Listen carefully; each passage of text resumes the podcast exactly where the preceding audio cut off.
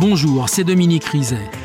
Dans ce podcast en trois parties, nous allons vous raconter, Rachid Embarki et moi, l'histoire de la mort de Patrick Isoire. Un épisode de Faites entrer l'accusé, écrit et réalisé par Norbert Le Troll, un document de Pierre-Antoine Souchard, rédactrice en chef Isabelle Clarac. Bonne écoute.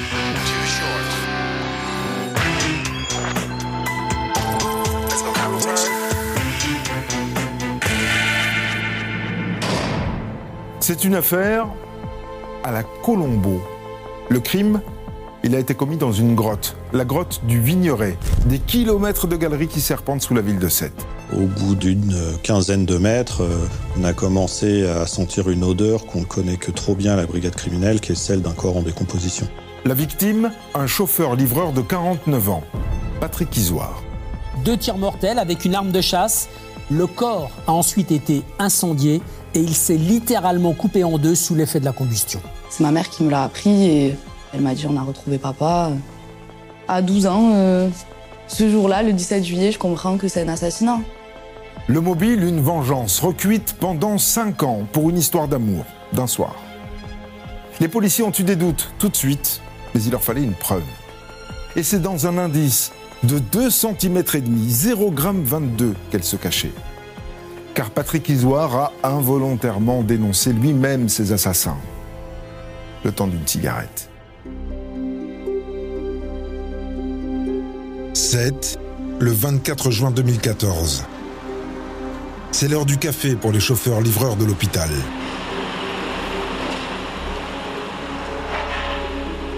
Ce matin-là, l'un d'eux manque à l'appel.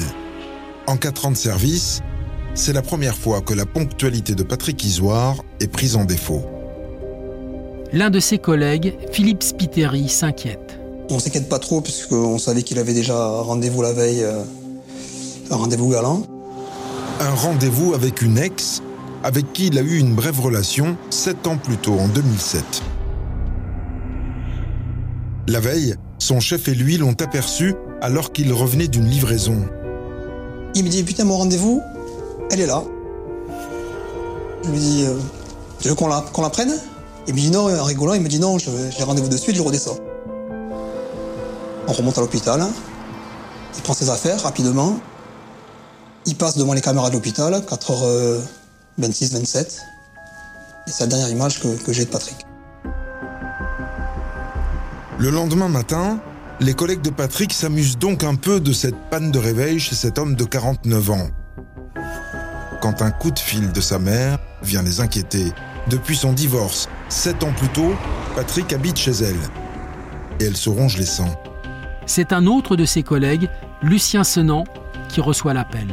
Elle me dit, euh, lui, là, euh, Patrick n'est pas rentré se coucher, mais est-ce qu'il est venu au travail? Je lui dis non, mais après, quand sa mère me dit il n'a pas été au gala de sa fille, euh, là, j'ai dit c'est pas Patrick. Pour rien au monde, il aurait raté le gala de sa fille. Ce gala, c'est l'événement de l'année pour sa fille de 12 ans. Elle s'appelle Alabama. J'attendais mon père pendant ma pièce de théâtre, j'attendais qu'il arrive, je regardais qu'il soit là. Et il n'était pas là. C'était étonnant quand mon père il disait qu'il venait, il venait, toujours. Sa fille, c'était tout pour lui, c'était ses yeux. Donc euh, c'est là où on se fait, on commence à se faire du mauvais sang. Je le savais que j'étais la prunelle de ses yeux. Je le savais. Ça se voyait. Quand tu me regardais, fait, on avait une relation très fusionnelle avec mon père. Très très fort comme relation. On se disait beaucoup je t'aime, beaucoup, beaucoup de mots d'amour.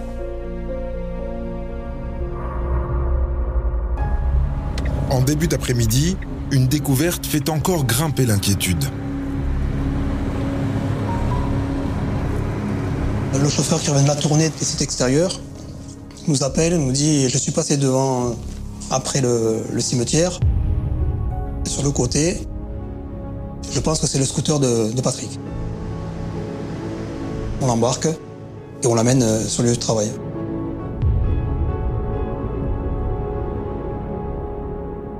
Et là, à l'hôpital, ses collègues arrivent à ouvrir la selle et on trouve son blouson, son casque, son téléphone, son paquet de cigarettes.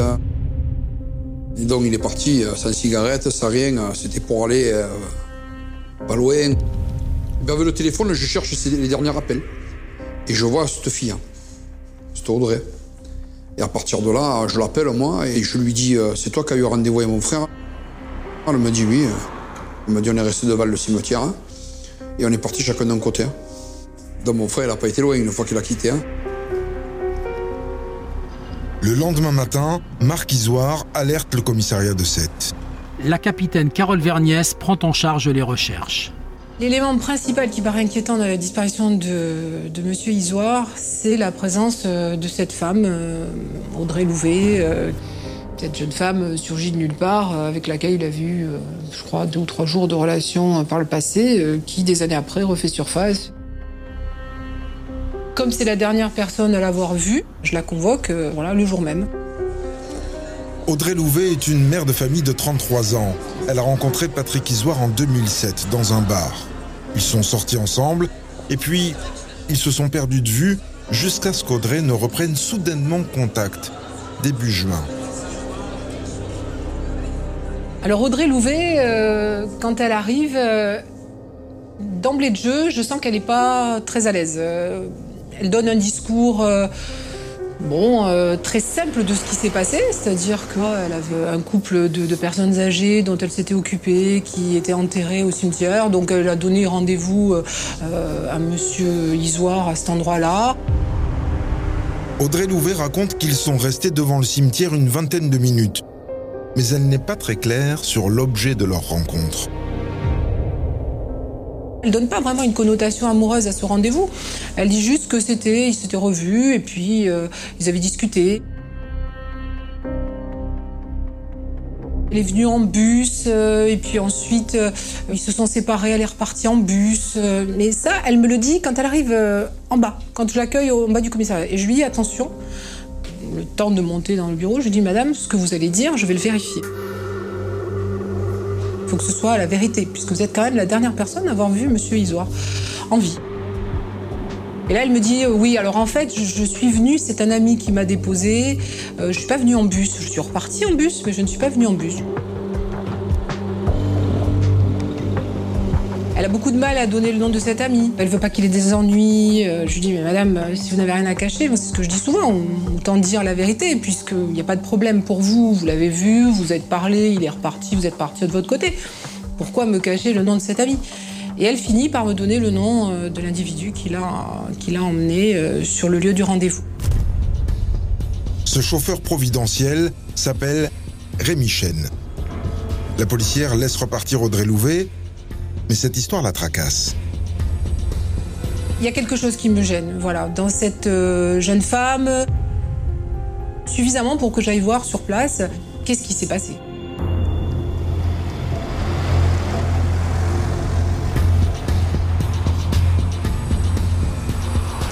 J'ai vraiment pensé au malaise. J'ai d'ailleurs fait euh, tous les chantiers en construction en me disant il est peut-être allé se balader. J'ai fait euh, consciencieusement tout le flanc de colline euh, derrière. Euh, alors il y a pas mal de commerces, une boulangerie, euh, une marbrerie, etc. Pour vérifier, faire les chemins, etc. Pourquoi il disparaît à cet endroit-là? La policière récupère l'enregistrement de la caméra de surveillance de la station-service, située en face du cimetière. On y distingue parfaitement l'image de Patrick Isoire à 16h34 Il allume une cigarette. Il marche à côté d'Audrey Louvet en direction du rond-point du Vigneret. Et puis, leur silhouette quitte le champ de la caméra.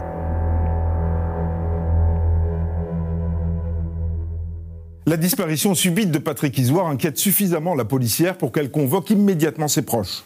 Quelles sont ses habitudes, ses fréquentations Et puis, que savent-ils de cette femme avec laquelle il avait rendez-vous le 23 juin? Les proches de Patrick Isoire n'ont pas grand-chose à dire de cette Audrey Louvet. Nous, on nous la présente euh, qu'elle est plus jeune, qu'elle est assez charmante. Moi, quand il m'en a parlé, je lui dis mais ça fait quelques années que tu la vois plus et du jour au lendemain, euh, elle cherche à te voir. Lui, c'était pas non plus euh, un Apollon. Et moi, je lui avais dit, je lui avais dit, elle est plus jeune que toi, méfie-toi un peu quand même. Méfie-toi, ça voulait dire, il faudrait pas que tu lui fasses un gosse et que tu sois que tu sois tributaire de ça après. Patrick, c'est un bon gars, raconte ses proches. Je me suis jamais posé la question sur lui caché de Patrick parce que Patrick c'était quelqu'un qui aimait euh, qui aimait rire, qui aimait qui aimait la vie, qui aimait manger, qui aimait jouer aux cartes, qui aimait jouer au football, qui était c'était quelqu'un qui était prêt à faire des blagues. Hein, c'était pas quelqu'un qui était introverti, pas du tout. Delphine D'Amato, une autre amie de Patrick Isoire. Je sais qu'ils allaient au terminus euh, jouer aux cartes, mais après c'était des petites mises. Hein, euh, enfin, t'étais pas non plus, je sais pas, un joueur de poker effréné quoi. Il n'allait pas laisser son salaire euh, au casino. Marc Isoire, le frère de Patrick, cherche des réponses à ces questions. Il avait que des collègues, il n'avait pas d'ennemis. Hein. C'est pour ça que je me posais la question de qu'est-ce qui lui est arrivé. Son seul problème, c'est Alabama, sa fille, qui l'a réglé. On allait beaucoup chez ses amis, on, allait, on faisait plein de trucs. Et puis au bout d'un moment, euh, ben, l'alcool, on va dire que ça pesait trop dans, dans notre relation père-fille. Je lui ai pas dit. J'ai dit à une, femme qui connaissait que s'il continuait de boire, ben, que j'allais plus revoir. Et en fait, mon père, il avait entendu. Il était derrière la porte. Et ça, je savais pas. Et le lendemain, mon père, il est venu me voir et il m'a dit j'arrête de boire. Il m'a dit je te le promets. Et il a plus jamais rebu une goutte d'alcool après ça. En fouillant sa vie, la policière découvre tout de même un événement qui a profondément marqué Patrick Isoire cinq ans plus tôt. La capitaine Carole Verniès rassemble les éléments. Un de ses collègues nous dit il n'y a que cette histoire, euh, il y a quelques années, avec cette femme, euh, Nadège, qui était sa collègue de travail, euh, qui était une femme mariée. Une femme que Patrick a rencontrée en 2009 à l'hôpital de Sète. Son collègue Philippe Spiteri s'en souvient. Annalène était timide, mais pas que. Toujours un peu dans l'inquiétude. Quelqu'un de bien ses bottes. Euh, était toujours euh, inquiète. Patrick, ce côté protecteur. Donc je pense qu'il a vu que Nadège était pas bien. Et entre autres, je pense qu'il s'est lié une histoire d'amour-amitié au début. Nadège, c'était quelqu'un de très gentil et, euh, et peut-être un manque d'affection. Et Patrick, lui, était très, très, très à l'écoute. Je pense qu'ils se sont bien trouvés tous les deux. Le 3 juillet 2009, Nadège a organisé une soirée pour fêter sa titularisation à l'hôpital.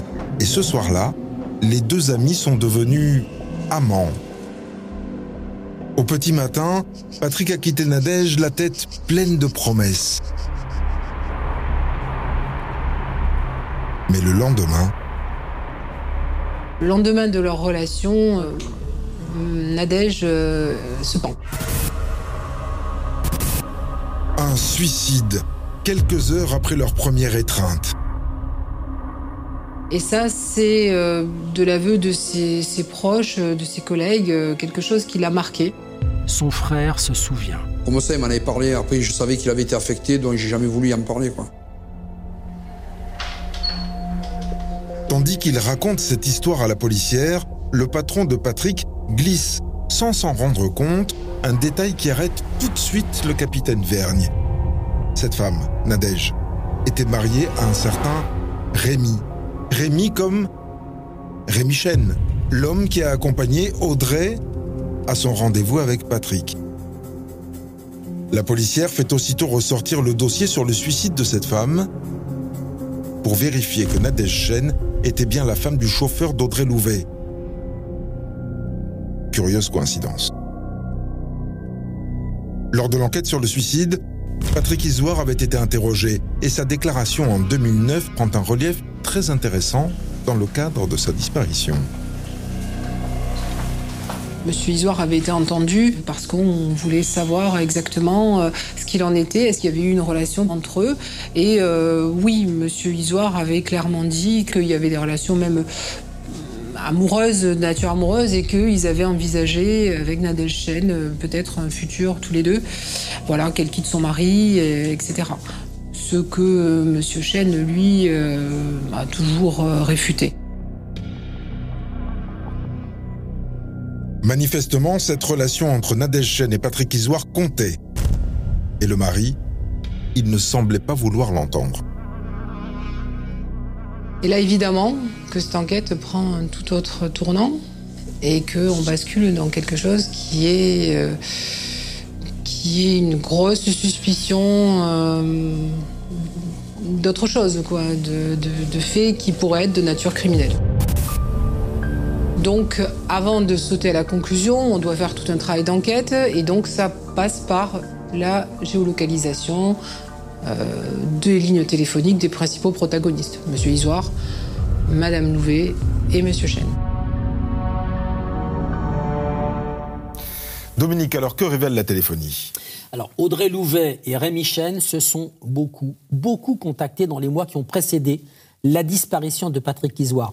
334 fois depuis fin février 2014. Visiblement, ils sont très proches. C'est le moins qu'on puisse dire, hein, à raison de quatre échanges téléphoniques, SMS ou appels chaque jour. Ce qui est curieux, c'est qu'ils ont effacé tous leurs SMS. Alors ça, c'est bizarre, effectivement. Est-ce qu'ils s'appellent aussi dans les jours qui précèdent la disparition? Oui, quasiment tous les jours. hein. Le 17 juin, le 18 juin, le 19 juin, le 22 et le 23 jours de la disparition de Patrick Isoire.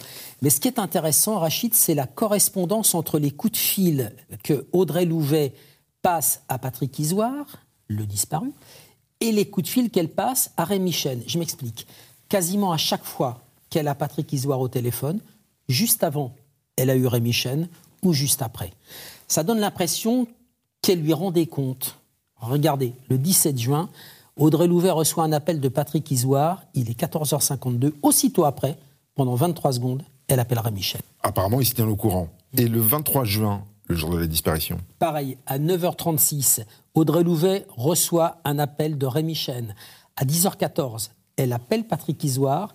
Et curieusement, l'après-midi, lorsqu'elle est avec Patrick Isoire, son téléphone est coupé et celui de Rémi Chen est éteint également. Et est-ce que euh, Audrey Louvet et euh, Rémi Chen restent en contact après la disparition de Patrick Isoire Oui, le lendemain, le 24 juin, et puis le 25 aussi. Le 25, c'est le jour où elle est entendue par la police. hein. Elle appelle euh, Rémi Chen le matin et l'après-midi, à 16h37, juste avant son audition par les policiers, elle lui envoie un SMS. Et après l'audition? Et après l'audition, plus rien. Les policiers ont pu récupérer les fameux 300 SMS que Rémi Chen et Audrey Louvet se sont échangés Ils ont essayé, mais Apple, aux États-Unis, a refusé de collaborer.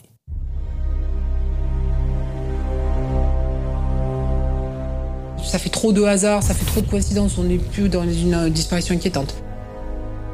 Nous paraît évident, si tant est qu'on soit sur une affaire criminelle, euh, le mobile, c'est euh, l'homme euh, trompé qui, des années après, se sert d'une connaissance pour attirer l'homme responsable de l'adultère et se venger de ce qui a pu arriver. Du coup, la policière alerte le parquet. Quand je rends compte au magistrat du résultat de ces investigations-là, elle me dit Mais Madame Vergne, on est sur des faits criminels, je vous dessaisis, je saisis la police judiciaire. Voilà. C'est une grande frustration. C'est une affaire qui vous échappe et en même temps, il faut savoir passer le relais pour avoir des moyens plus importants et, et au service, bien sûr, des familles et au service au service de l'enquête. Le parquet ouvre une information pour enlèvement et séquestration et saisit un juge d'instruction qui confie l'enquête à la PJ de Montpellier. De nouveaux policiers qui partagent tout de suite le sentiment de leurs collègues du commissariat de Sète. Ça sent pas bon. La PJ de Montpellier place immédiatement les deux suspects sur écoute et les prend en filature. Et bizarrement, Audrey Louvet et Rémi Chen semblent garder leur distance, eux qui s'appelaient sans arrêt ne se contactent plus. Et ne se voient plus non plus. Presque deux semaines après la disparition de Patrick Isoire, la PJ décide donc de changer de tactique. Le 7 juillet, c'est garde à vue pour Patrick Chen et Audrey Louvet. Avant d'interroger les suspects sur leur relation avec Patrick Isoire, les policiers commencent doucement. Comment Chen et Louvet se sont-ils connus? Qu'est-ce qu'ils faisaient ensemble? Le commandant Boris Verrières du SRPJ de Montpellier est chargé de l'enquête. C'est-à-dire que cette rencontre s'est faite par hasard. Audrey euh, se promenait dans la rue, a vu le véhicule euh, professionnel de Rémi Chen et a aperçu le flocage Rémi Coiffure avec un numéro de téléphone. Elle l'a donc appelé en lui demandant de venir à son domicile pour procéder à la coupe de cheveux de ses enfants. Est née en 2011 qui a duré quelques mois. Après leur séparation, Rémi Chen a refait sa vie avec une autre femme. Mais il a continué à passer chez Audrey pour bavarder, boire un café, couper les cheveux des enfants. Ils sont restés très amis. Malgré leurs 11 ans d'écart, malgré un profil social et des tempéraments très éloignés.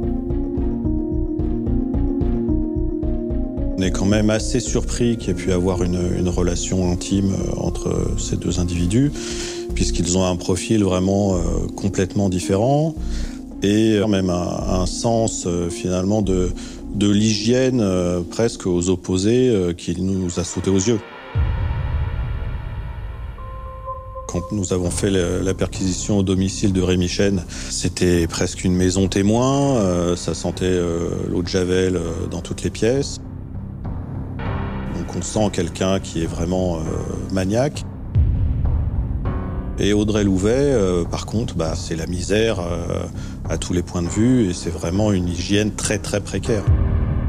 Maître Eva Fournier est l'avocate d'Audrey Louvet.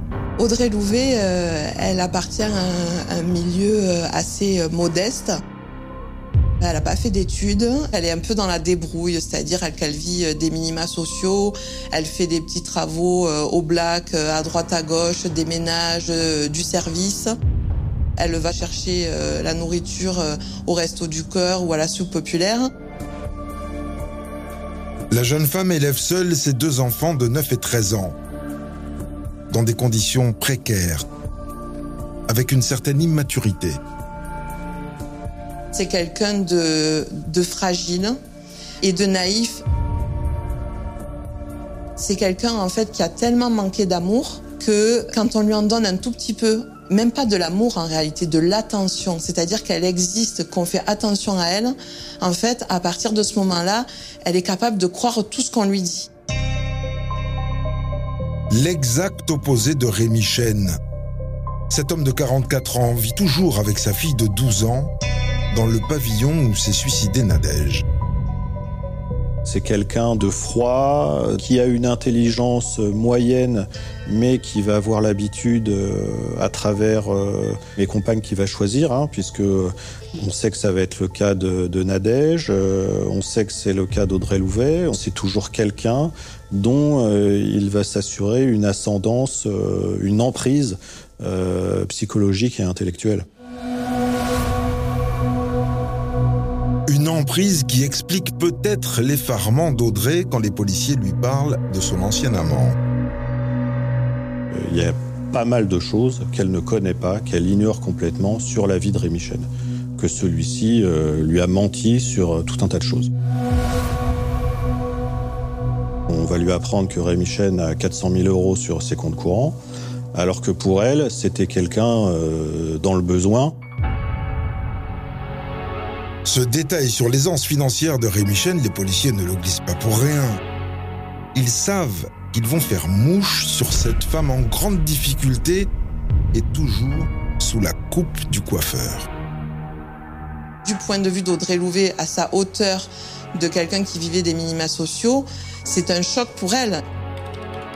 Et c'est là qu'elle explique de manière totalement spontanée qu'elle ignorait complètement cette situation puisqu'il lui avait euh, même euh, euh, quelquefois emprunté des boîtes de conserve en disant qu'il n'avait pas assez d'argent pour nourrir sa fille. Donc elle, elle pensait que c'était un coiffeur qui vivotait, qui arrivait à, à gagner quelques sous mais qui n'avait, qui n'était pas propriétaire. Il lui avait également dit qu'il avait un cancer, ce qui s'est révélé totalement inexact.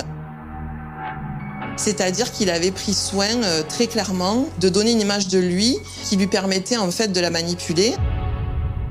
Notre sentiment, c'est qu'elle ne feint pas cette surprise. Euh, pour nous, euh, c'est quelqu'un de pas très malin, Audrey Louvet, et euh, c'est pas non plus quelqu'un qui aurait un- le premier prix d'interprétation. Du coup, les policiers enchaînent. L'aventure entre Patrick Isoire et Nadège, la femme de Rémi. Elle était au courant? Non. Et le suicide de Nadège? Non.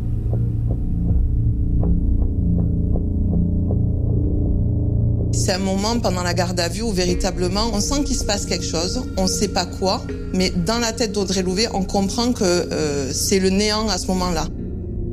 Mon collègue qui est chargé de son audition, là, il, pense qu'elle va y venir, qu'elle va, va, se mettre à table et, et qu'elle va tout nous raconter.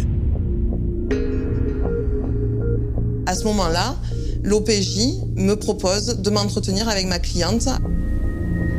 Je sens qu'elle est complètement perdue, qu'elle reste en, mode survie euh, et qu'elle tient bon en disant qu'elle est au courant de rien. Euh, elle va se bloquer et euh, elle va pas avancer davantage sur ses déclarations. Raté. L'APJ n'a rien de plus que le commissariat de Sète. Une femme qui ignore ce qui est arrivé à Patrick Isoire après qu'elle l'a quitté. Et dans le bureau voisin, les choses n'avancent pas plus vite. Même si le commandant Verrières bombarde Rémi Chen de questions sur la soirée au cours de laquelle sa femme l'a trompé avec Patrick Isoire. Et il faut vraiment que j'insiste pour qu'il me dise, euh, bah, parmi les collègues, euh, il y avait cette personne. Donc encore une fois, j'insiste, mais cette personne, c'est qui? Et là, il me dit Patrick Isoire. C'est maintenant que, que, vous me parlez de ça, euh, vous voyez pas quand même effectivement le, lien qu'il peut y avoir euh, dans nos esprits? Et il minimise. Il minimise à tel point que ça en devient un mensonge. Il y a eu des rumeurs euh, comme quoi il y avait eu une liaison entre ma femme et Patrick Isoire, mais c'était qu'une rumeur, c'est pas vrai.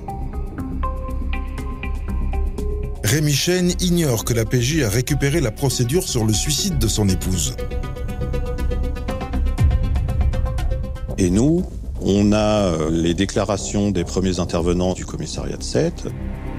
Rémi Chen est là et leur dit voilà, ma femme s'est pendue dans le garage après euh, une soirée où elle a eu une relation avec un de ses collègues qui s'appelle Patrick et voici son numéro de téléphone. Donc là, pour nous, clairement, il nous ment. Persuadé que ce mensonge en cache d'autres, le commandant Verrières poursuit. Le 23 juin, faisiez quoi? Rémi Chen est assez vague euh, sur son emploi du temps. On va l'aider, on va lui dire bah, ce jour-là, vous avez déposé Audrey Louvet un rendez-vous. Va nous dire qu'effectivement, il se rendait à son local pour euh, le vider dans l'optique de le vendre. Il s'aperçoit qu'il a oublié les clés, il fait demi-tour. Et c'est en faisant ce demi-tour qu'il aperçoit Audrey Louvet à l'arrêt de bus. Il discute, il s'aperçoit qu'elle doit aller à un rendez-vous et il va la déposer à ce rendez-vous. Ensuite, Rémi Chen dit qu'il est allé s'occuper de son local, comme prévu. Son récit se tient à un détail près qui n'échappe pas aux policiers. Et là, à notre grande surprise, on s'aperçoit que Rémi Chen ne nous dit jamais qu'il est retourné à son domicile chercher les clés qu'il avait oubliées. On essaye de, lui dire, vous êtes sûr, hein, vous n'êtes pas repassé chez vous Non, non, je suis pas repassé chez moi. Rémi Chen s'est pris les pieds tout seul dans le tapis. Les policiers sont confiants, persuadés d'avoir suffisamment d'éléments pour déférer les deux suspects devant le juge d'instruction. Mais à leur grande surprise, la justice bloque. Sans corps et sans aveu, la juge refuse de mettre en examen Audrey Louvet et Rémi Chen et ordonne leur remise en liberté. L'échec le plus cuisant de cette garde à vue, c'est que euh, à l'issue, on ne sait toujours pas ce qui s'est passé et on ne sait pas où est Patrick Isoire. Mais on avait tous assez d'expérience euh, pour pas baisser les bras et on savait très bien que euh, l'enquête ne faisait que commencer.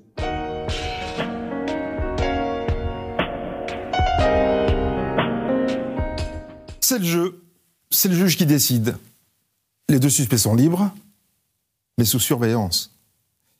Et le 17 juillet, le travail des policiers va payer. Vous venez d'écouter le premier épisode de Faites entrer l'accusé, consacré à l'histoire de la mort de Patrick Isoire. Retrouvez la suite de l'affaire dans l'épisode 2.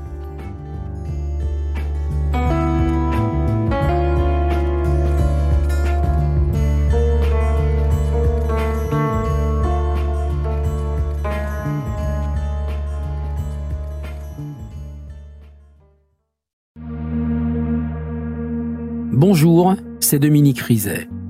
Une poignée de secondes, voilà tout ce qu'il faut pour qu'une vie bascule. Juste une poignée de secondes. Un sursaut, un instant où le destin bifurque dans une direction ou dans l'autre. Sur le coup, je pensais pas qu'il était mort parce que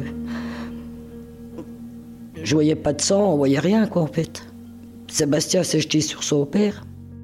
L'affaire Grégory, l'affaire Daval, l'affaire Cahuzac, vous les connaissez toutes, ça fait 40 ans que je vous raconte ces destins brisés.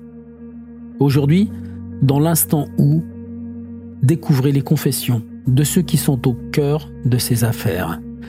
Ils me racontent et vous racontent ce qu'ils ne pourront jamais oublier. L'instant où, un podcast BFM TV raconté par Dominique Rizet.